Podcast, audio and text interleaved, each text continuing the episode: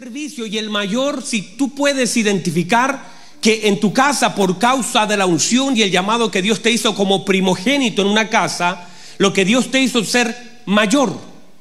Y por esa causa tendrás que tener conciencia del lugar que Dios te ha dado para servir. Porque el mayor tiene que tener conciencia y entendimiento de servicio. Porque eres el mayor. Y tienes que tener la fortaleza para poder servir a otros por causa de la posición que el Señor te dio. Eres el mayor en tu casa. Y por tanto, como mayor debes servir. No debes criticar, ni debes cuestionar, ni debes reclamar por el lugar que Dios te dio. Sino que con todo lo contrario, por causa del lugar que Dios te dio, estás llamado a servir por causa de ser mayor. Porque el mayor es el que sirve. Y eso entonces entiendes que el mayor no es el privilegio para que la gente te aplauda, te da el entendimiento que fuiste llamado por causa de tu posición a ser una persona que sirve, sirva a su familia, sirva a sus hermanos, sirva a sus padres, sirva a sus tíos. Estás puesto en un lugar por causa de Cristo para servir. El mayor en entendimiento, el mayor en don, el mayor en llamado, el mayor en palabra, el mayor en oración, está siempre sirviendo.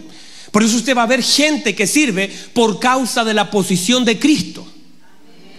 Y si entiendes el lugar, tú honras ese llamado y no lo menosprecias. Ah, bueno, yo soy solamente el que reciba a los demás. Qué hermoso. Dios te llamó a recibir al pueblo de Cristo. Tú eres el que, ah, si usted entiende lo que es un hombre de Dios, una mujer, un portero. El Señor dijo, yo soy la puerta. Nadie entra al Padre sino por mí. O sea, estás en una posición que Cristo también tomó. O sea, si entiendes el lugar que Dios te ha asignado, ah, no, pastor, es que yo soy el que estoy limpiando. Delante había a Pillita aquí con una escoba. A veces está con micrófono, a veces está con una escoba aquí. La vi servir. Yo dije, qué hermoso. Eso es el Evangelio. Y si entiendes que eso ni te quita, ni te da, ni te... No, no, tú eres una persona. Si entiendes que Samuel Dios le habló en medio de su servicio. Y que tú, Señor, lavó los pies de los discípulos. Entiendes la honra del servicio. Y que cualquier lugar, no es aquellos que cantan, hay, personas que, ay, cómo me gustaría cantar, si lo estás haciendo solo de una posición diferente. Pero no puedes darle mayor lugar a, una persona que está con un micrófono que tu adoración a Dios desde ese lugar. Porque Dios busca adoradores que le adoren en espíritu y en verdad. No dice con micrófono y luces. Dígame a eso si quiere. Salió re buena, tiene que haber dicho amén. Si la publica, ponga mi nombre. Entonces, uno entiende la importancia que tiene la honra y el servicio a Dios y uno honra, pero no puedes esperar que Dios honre lo que tú deshonras. Tú no puedes deshonrar a tu esposa y esperar que Dios la honre. No puedes deshonrar tu vida y esperar que Dios te dé un lugar, porque tú primero tienes que sacudirte y saber que fuiste llamado a ser hijo de Dios. Y esa posición, hermanos, es gloriosa. Y si todavía anda buscando un lugar, hay que me nombren, eh, pastor, que me digan un título que estás perdido. Porque tu mayor posición en el cuerpo de Cristo es ser hijo de Dios. Y si con eso no estás conforme, no sé qué quieres. Porque cualquier nombramiento humano no se compara al llamado divino. Y estás y fuiste hecho hijo de Dios. La potestad que se te fue dada y al que creyó en su nombre, dice aquellos que le recibieron, le fue dada potestad de ser hechos hijo de Dios. Ese, poder grande te transformó en hijo. Y en esa posición de hijo ahora tienes que trabajar y tienes que tener lenguaje. No estaría bien que mi hijo viva en mi casa, coma de mi mesa, duerme en, en la cama que yo proporcione para él y no hable lo que yo hablo. No tenga mi corazón. El día jueves hablamos acerca de eso, de hijos que están en casa con un corazón distinto al del padre. ¿Qué sentido tiene? vivir en una casa y tener un corazón diferente al del Padre. No tiene sentido.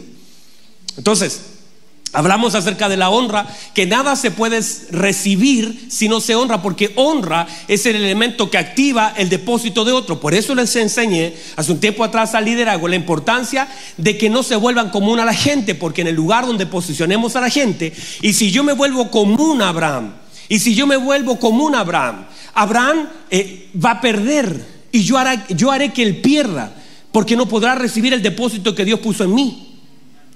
Cuando tú te vuelves común a la gente, ya ellos no pueden recibir lo que Dios depositó en ti, porque te volviste común.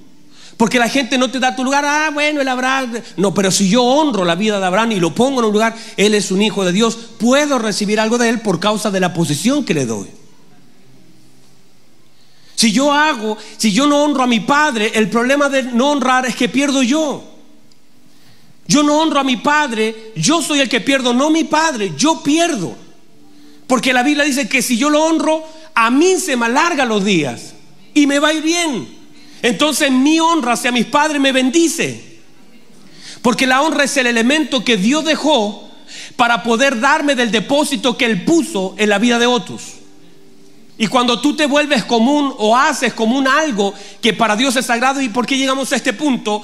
Porque la oración es algo sagrado, pero lo hemos tratado como algo común. Es algo tan importante, tan, mire, no es solo importante, es trascendente es tan trascendente que cuando oras, tu oración no se queda en un cuarto, puede alcanzar cualquier lugar de esta tierra. Y, llegas a entender que tu oración es más importante que tu presencia. Uy, santo.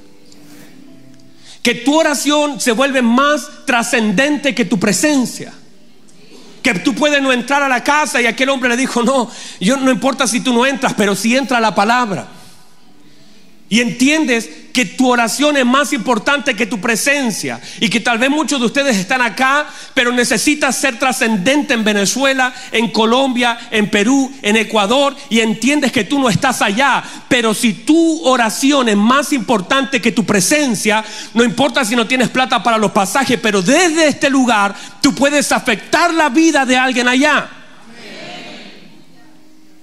Y entiendes el poder que tiene, que no todo se queda en un cuarto, que hay puertas que se abrirán. Mire que la oración tiene el poder de trascender y activar cosas en tu mañana que estás orando hoy, pero ya estás orando por la mujer de tus hijos, estás orando por el trabajo de tu hijo, estás orando por hijos que todavía no tienes, porque Ana dijo, yo lo voy a dedicar, todavía no lo tengo, pero lo dedico, Señor, y todos los días serán tuyos si tú me lo das, porque ella entendía que la oración era más trascendente en el tiempo y en el espacio. Y hay muchas cosas que estás orando y ya estás agradeciendo, Señor, gracias por mis hijos, porque aunque ellos alguna vez se enfermaran, tú eres su sanador y tú tienes poder sobre el cáncer, sobre el SIDA. Y no importa dónde estén, tú lo alcanzas con tu mano poderosa. Vamos, vamos, y va a honrar al Señor. Y reciba la palabra. Reciba esa palabra. Porque uno con la oración activa la vida de otro. El poder de la oración. Mire que el Señor, si usted, usted no dice, ay, ¿qué está hablando el pastor? Recuerde lo que el Señor oró. Dijo, Señor, te doy gracias y te pido por ellos. Pero no solamente por ellos, sino por aquellos que han de creer por la boca de ellos. el Señor ya estaba orando por gente que todavía ni nacía. Y entender que eso hace la oración. La oración se adelanta al tiempo. Estás orando aquí el año 2019 pero ya estás orando por el año 2050. Estás adelantándote, estás soltando palabras, palabras que no quedan en los labios tuyos y en una habitación, palabras que quedan según la escritura delante del trono de Dios en redomas de oro. Y lo dijimos el domingo pasado, ahora usted no está en el trono de Dios, la presencia de Dios está en usted, pero nuestras oraciones están delante del trono de Dios y de vez en cuando el Señor recibe un aroma fragante y un nombre delante del trono que dice, María, te pido por mis hijos, te pido por Luis, te pido por Esteban. Y el Señor, y cuando el Señor recibe ese aroma fragante, de pronto se le ocurre llamar, y escúcheme bien, lo que Él llama lo tiene. Lo que Él llama lo tiene. No es que usted diga, ah, no es que el Señor me está llamando, pero yo no sé si me llama. Cuando el Señor llama algo, lo que el Señor llama lo tiene porque Él es el Señor. Nada puede resistirse al llamado de Dios. El Señor llama un nombre y lo que llama, ah, pero pastor, hay gente que me dice, pastor, el Señor me está llamando al pastorado, pero no sé, porque mi trabajo, el Señor dice, el problema es tu trabajo, no hay problema para mí, corro tu trabajo. El problema son los niños, no hay problema con los niños, corro a los niños. El problema, ¿qué es el problema? Porque cuando el Señor llama, lo que Él llama, lo tiene. Y nada se interpone lo que el Señor llama y Él. Entonces cuando entendemos la importancia de la oración, nosotros nos metimos a orar. Y por eso debemos honrar la oración, por ser algo sagrado y trascendente. Dígame amén a eso. Entonces la falta de honra nos impide recibir todo lo que Dios puso en la vida de otro. Si usted me quita la honra a mí, no va a recibir nada de mí. La honra no se pelea. Yo jamás he peleado en mi lugar. Yo soy el pastor aquí. Yo no voy a pelear eso. La honra se da, la honra se tiene. No se pelea. Si usted cuando ya decir, yo soy el papá de esta casa, ya, ya no fue. Ya no es.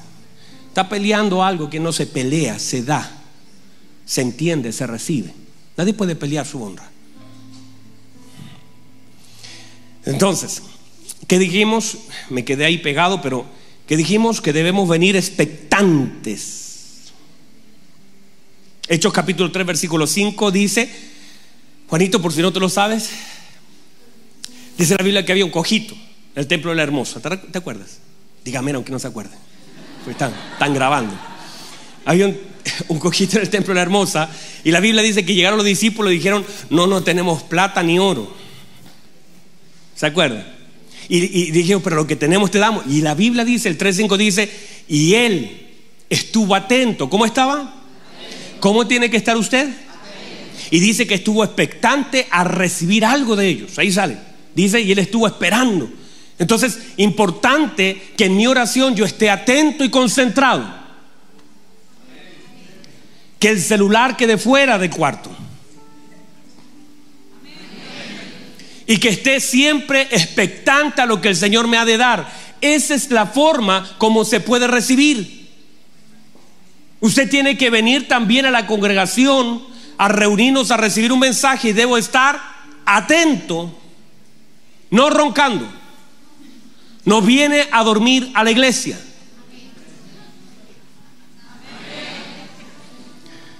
Este mensaje estaba bueno para las nueve porque usted no duerme, pero no está bien dormir en una iglesia.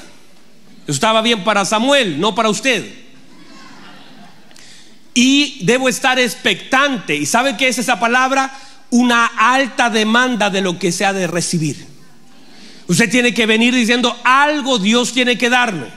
Porque en la medida cuando usted tiene expectación, usted puede recibir y usted y la gente puede salir, bueno, fue más o menos y usted dice, "Uy, qué hermoso estuvo todo, recibí una palabra de Dios, algo Dios tiene para usted." Entonces, ponga atención a esto. Bueno, voy, esto me lo voy a saltar. Uy, está bueno, no me lo salto igual. Esto, santo Dios, no sé si decírselos. Ah. Ponga atención. Daniel capítulo 1, versículo 4. Déjeme centrar unos minutos aquí. Mire lo que hace Nabucodonosor y Babilonia. Babilonia lo que intenta es tocar la lengua.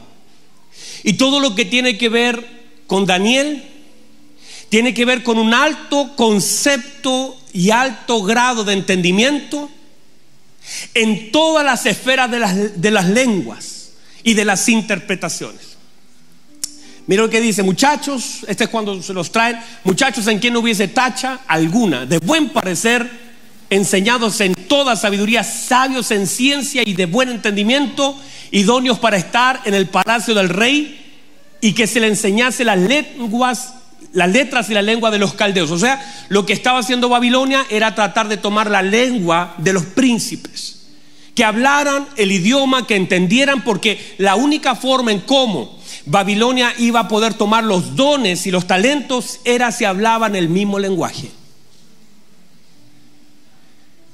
Entonces, atención a esto. ¿Cómo, ¿Cómo es esto, pastor? Porque siempre que alguien conquista, siempre que alguien toma gobierno y dominio, e imparte y no sé cómo es la palabra, no es impartir solamente, sino que es eh, impone. Gracias, mi hermano impone su lengua, su lenguaje, ¿verdad? Nosotros hablamos español, ¿por qué? ¿Por qué? Dígame por qué. ¿Ah? Porque fuimos conquistados por los españoles. En Brasil se habla. ¿Por qué?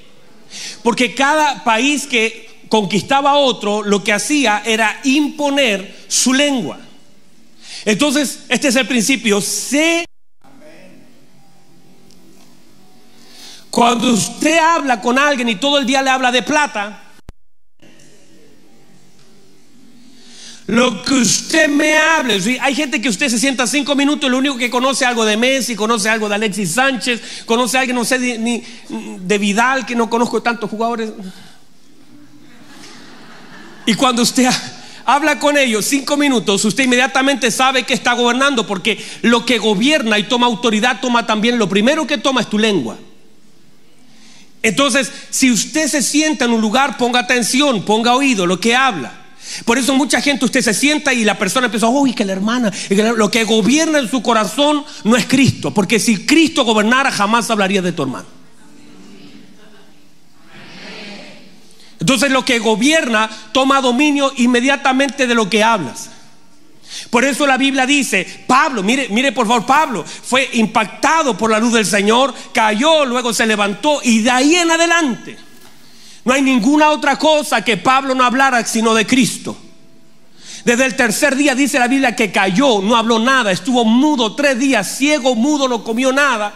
Pero cuando abrió sus primeras palabras, lo primero que habló fue de Cristo. Y de ahí en adelante lo único que habló fue de Cristo. ¿Por qué? Por el gobierno de Cristo sobre su vida. Hay personas que siguen hablando todo el día de crisis porque la crisis gobierna tu vida.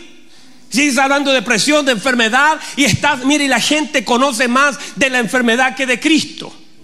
Y conocen, mire, te dicen, no, usted tiene un cáncer y comienzas a investigar en Facebook y conoces todo lo del cáncer, pero a ti te basta un diagnóstico médico y conocer todos los versos bíblicos que hablan de la palabra de Dios, de la sanidad. Tú tienes que conocer más a Cristo que de la enfermedad. Ah, cuando te den un diagnóstico, cuando te digan de la crisis, no te vayas a informar de eso. Métete a buscar de Dios y Dios cambiará tu lengua para hablar lo que tienes que hablar, porque el poder de la vida y de la muerte está en la lengua.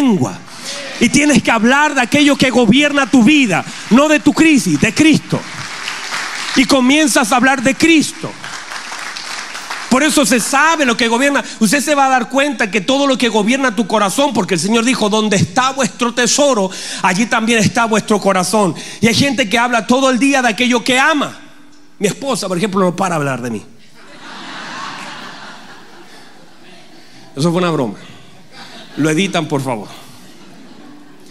Pero se sabe lo que amamos porque es lo que hablamos. Se sabe lo que nos conquistó porque no dejamos de hablar. Entonces debemos comenzar a inter... Míreme por favor, mire, esto, esto es clave. Yo sé que ya no me queda mucho tiempo. Pero míreme, Daniel estaba gobernando las esferas espirituales. Tenía autoridad sobre lenguas caldeas, hebreas, de todo tipo.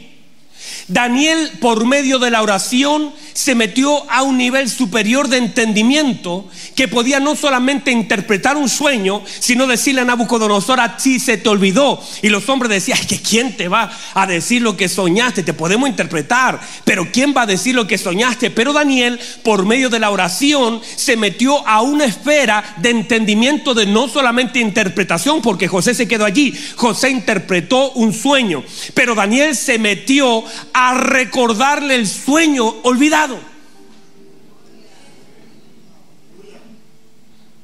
Eh, no, no es solamente que que, puedo descubrir una lengua. Ahí le dijeron, vas a aprender caldeo. Pero él no se quedó allí. Eso lo hacía en una forma natural. Usted puede aprender inglés, portugués, italiano, lo que usted quiera. Pero cuando te metes en la oración, comienzas a interpretar, porque ahí está el don. La Biblia dice no es traducción de lengua, la Biblia dice interpretación, porque no es algo que se pueda eh, estudiar. Vamos a decir que esto significa esto, esto. No, no, no. Esto es interpretación, dice la Escritura. En Corintios 12 dice interpretación porque hay cosas que tienen que ser interpretadas. Y hay personas que saben hablar español, inglés, pero no tienen capacidad de interpretar lo que están viviendo, no tienen capacidad de interpretar lo que están escuchando, no tienen capacidad de interpretar lo que están viendo. Y todo Dios puso un depósito de sabiduría en ciertas cosas que nosotros vivimos que solamente serán descifradas en la oración.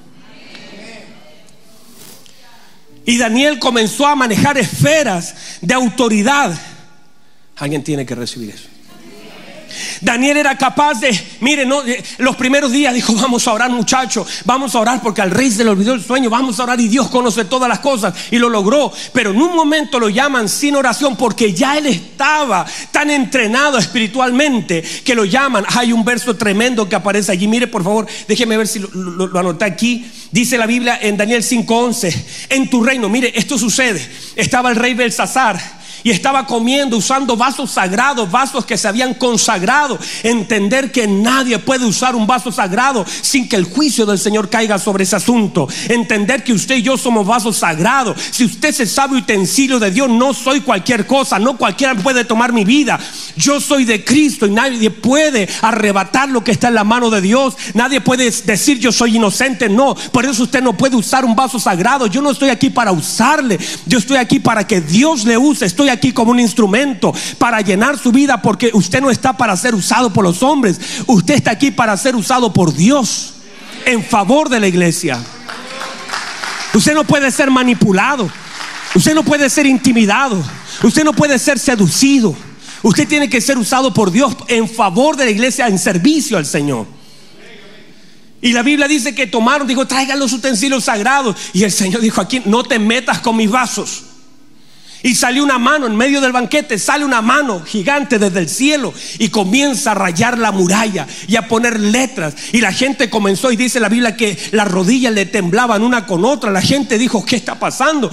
Y trajeron a los magos, trajeron a los sabios, trajeron a los intérpretes, trajeron a cuánta persona podían traer, pero nadie podía descifrar. Y de pronto uno dice, hay alguien, mire por favor lo que dice. Daniel 5:11, le dice una persona al rey, en tu reino hay un hombre hay un hombre que mora el espíritu de los dioses santos. Y en los días de tu padre se halló luz e inteligencia y sabiduría. Ya él no, no tuvo tiempo, Daniel, para ir decir, denme tiempecito, porque eso lo hizo al principio. Los primeros capítulos muestran que él dice, vamos a meternos a orar, pero ahora no hubo tiempo, lo mandaron a llamar. Y le dijeron, ahora ven, te está llamando el rey pero él ya iba cubierto. Tres veces al día abría las ventanas. Cuando lo metieron al foso de los leones, lo mismo. Estaba él en oración, estaba en búsqueda. Ya no tenía que solamente ir a preguntarle a Dios, ahora Dios lo tenía con sabiduría, con gracia. Era capaz de manejar niveles de entendimiento superior, ni caldeos, ni adivino, ni astrólogo, nadie lo podía descifrar. Y se para Daniel delante de ese rey que no lo conocía y le dice, ah rey, lo que pasa es que tú no sabes, tu reino ha sido cortado. Y él pudo interpretar lo que estaba en la muralla por el nivel de intimidad con Dios, porque hay cosas, queridos hermanos, que no vamos a poder interpretar en la vida de nadie, ni en la nuestra, si no nos metemos en un tiempo de búsqueda y oración profunda con Dios. Y vas a hacerlo mal porque de las cosas más importantes de nuestra vida es esto, que tengamos entendimiento, que podamos descifrar, no solamente, yo hablo español, entiendo el español, pero ahora vas a tener que meterte más profundo porque vas a tener que aprender a oír la voz de Dios, e interpretar esfera del Espíritu, saber que lo que está viviendo hay alguien que va a decir, ah, te diagnosticaron cáncer, no, yo interpreto eso, no es para muerte, esto es para la gloria de Dios, esta enfermedad. No es para matarte, no es para arruinarte esta enfermedad, el Señor a través de esta enfermedad se manifestará su gloria y mucha gente va a conocer a Dios a través de este asunto. Pero eso es niveles de entendimiento. Y cuando nosotros nos metemos al... Póngase en pie, por favor, se me acabó el tiempo.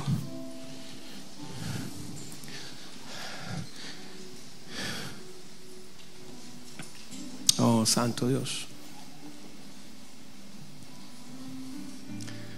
Puede, puede recibir esta palabra. Y cuando nosotros nos metemos en oración, hay cosas que nosotros no podemos recibir por conocimientos de hombre. Hay cosas que no las van a determinar una opinión médica. Nosotros habitualmente no está mal porque hay gente que estudia, aquí tenemos doctores y todo, pero hay gente que dice, bueno, mire, esto son tres meses. Pero si tú te metes en oración, en intimidad con Dios, el Espíritu Santo te traerá luz. Porque Daniel es simplemente un modelo de lo que Dios puede hacer con un hombre que le busca. Oh, reciba eso. Daniel solamente es un modelo de Dios. Es un ejemplo de Dios para nosotros.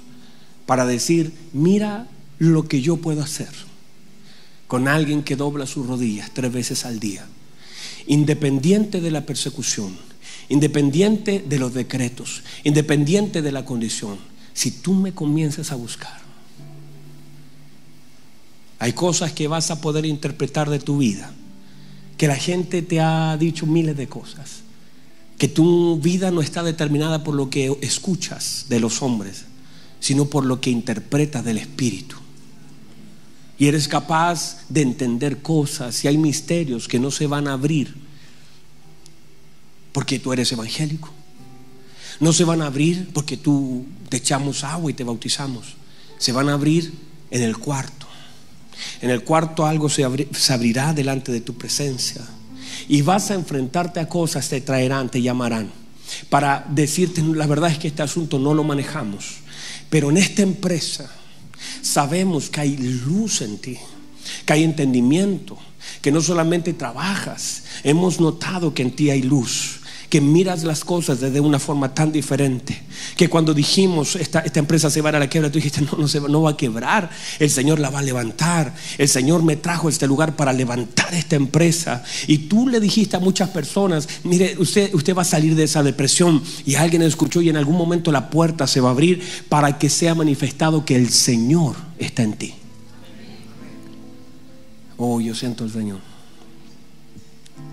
Hay cosas que el Señor está haciendo y está moviendo y está queriendo. Pero es como lo que el Señor está demandando, un regreso al cuarto. Hay cosas que no se van a dar en lo público, solamente en lo privado.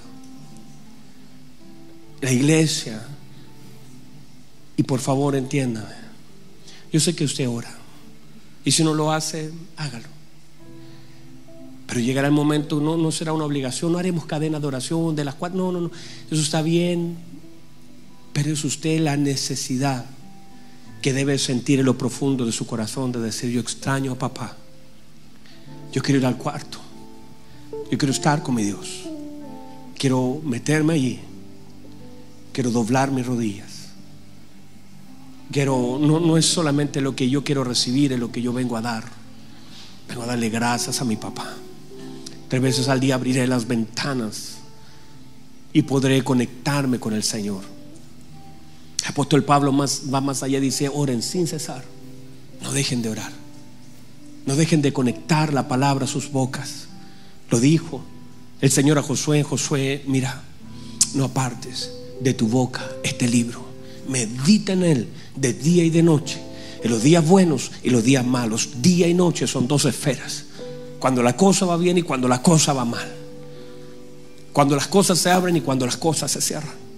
Medita en él de día y de noche, porque entonces harás prosperar tu camino y todo te saldrá bien.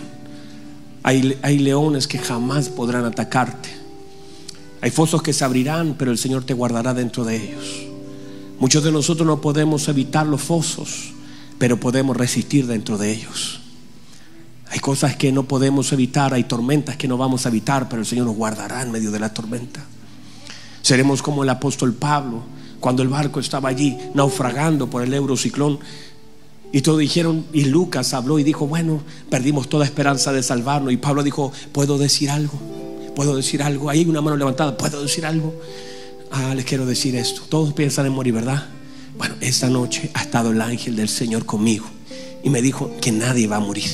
Tranquilos, vamos a resistir. Uy, eso alguien lo tiene que recibir, porque eso, es eso no es una opinión de un hombre. Eso es la voz de Dios en el espíritu de alguien que sabe lo que ha de pasar solo por estar en la presencia de Dios. Levante sus manos, por favor, levante sus manos. Levante sus manos y dígale, Señor, yo quiero volver allá. Vamos, levante sus manos. Dígale, Señor, yo necesito interpretar. No puedo interpretar a otros y no puedo ni siquiera interpretar lo que pasa conmigo.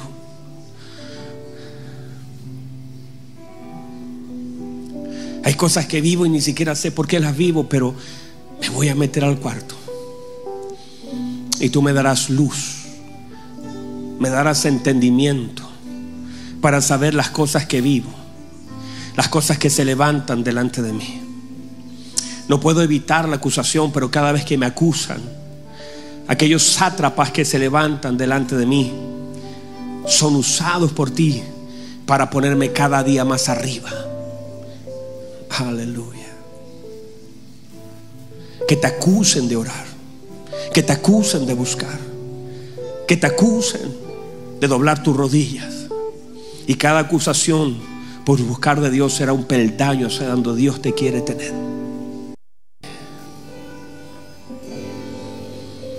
Se acabó.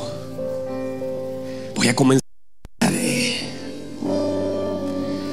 E iré a la casa de mi Padre. Es lo que Dios espera que tú hagas, que te levantes y que te metas a la casa del Padre. Y solamente podemos llegar por medio de nuestras oraciones. Al trono no podemos llegar de otra forma, sino por medio de nuestras oraciones. Porque el trono solamente recibe oraciones que son como incienso delante de Él. La única forma de estar en el trono de Dios no es corpóreamente hoy, eso llegará un día en la venida de nuestro Señor. Pero hoy, aunque nosotros no entramos, ahí están nuestras oraciones en el trono de Dios. Levanta tus manos, dile Señor, esto va a cambiar. Ya no voy a ser lo que antes fui. No voy a ser de mentira. No, no seré una persona que irá los domingos a escuchar algo. Cada día conocerás mi voz. Estaré en tu presencia. Oraré, Señor, oraré. No dejaré de orar. No voy a desmayar en este asunto. Vamos, vamos, vamos, sígale. Tómate un minuto para decirle al Señor. Vamos. Aleluya, aleluya, aleluya. Vamos, vamos, vamos, dígale, dígale.